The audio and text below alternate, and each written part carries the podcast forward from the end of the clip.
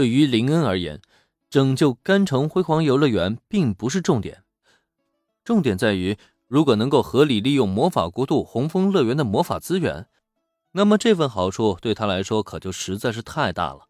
因此，在这一刻，林恩继续开口了：“其实拯救甘城辉煌游乐园对我来说难度不大，只要注入充足的资金，一切的问题都可以迎刃而解。”像拉提法小姐刚才那个三个月内吸引二十五万游客的说法，也完全可以轻松的完成的。只要有钱啊，一切都好说。但同样的问题又来了，我能够得到什么好处呢？先是强调自己拥有帮甘城辉煌游乐园走出困境的能力，随后又再一次询问自己能够得到什么好处。面对这一情况，拉提法公主沉默不语，因为她无论如何都想不出一个能让林恩满意的答案。不过也就在这个时候，在林恩看来呢，才是火候恰到好处了。拉提法小姐，我有一个建议，不知道你想不想听一听？林恩很清楚过犹不及的道理，因此他没有继续乘胜追击，而是在这一刻突然话锋一转，这不禁让对面的公主殿下好奇的抬起了头来。这位林恩先生，他会提出什么建议呢？其实我觉得，啊咱们大可以商量出一个双赢的办法来。比如啊，由我出面雇佣红枫乐园的居民作为我的员工，为我工作。毕竟多罗毕加乐园才刚刚建成不久嘛，很多岗位啊都缺少员工的加盟。如果红枫乐园的居民愿意为我工作，我可以允许红枫乐园今后在我的游乐园里面吸收你们需要的生存养料。而这样一来，你们红枫乐园呢就不必再为生存而担忧了，不是吗？林恩能有什么建议啊？说白了，他就是馋人家一整个红枫乐园，想要连人带物的全部打包带走啊！但在听到他的这番话以后，再看公主殿下，她那精致的脸蛋上却是露出了惊讶的表情。林恩先生的意思是，您愿意让我们吸收多罗毕加乐园的魂之力？也难怪公主殿下会如此惊讶了。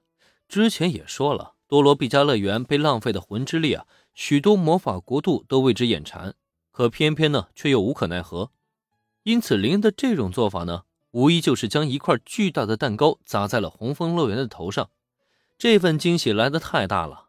如果有了多罗毕加乐园，今后红枫乐园又何须再担忧生存的问题呢？当然了，就我个人的角度而言，我是非常乐意促成这个合作的。就是不知道拉蒂法小姐，你又是否愿意加入我们多罗毕加乐园呢？面对满是惊讶的公主殿下，林恩微微扬起嘴角。他很清楚，面对这么大的一块蛋糕，别说面前的公主殿下了，哪怕是任何一个魔法国度啊，都没有办法拒绝。但是，按理来说呢，林恩应该坐等对面的公主殿下答应即可。可没成想，在公主殿下欢喜之余，却又见他脸上露出了为难和担忧的神色。林恩先生。您愿意如此大方的为我们开放多罗毕加乐园，我真的非常感激。我也非常愿意让我的子民们前往那里，获取更舒适的生存环境。但是这甘城辉煌游乐园，实不相瞒，在园区内有着连接魔法国度红枫乐园的大门。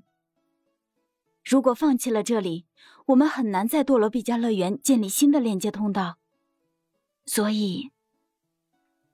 公主殿下在为难和担忧什么呀？其实很简单，就如他所说那样，甘城辉煌游乐园可不仅仅只是一个游乐园那么简单，这里同样也是连接人类世界和魔法国度的中转站。如果无法保住这片土地，就无法连通这两个世界了。在这种情况下，哪怕林恩提供出多罗毕加乐园的全部魂之力，也不能让公主殿下直接放弃这个破旧的游乐园走人。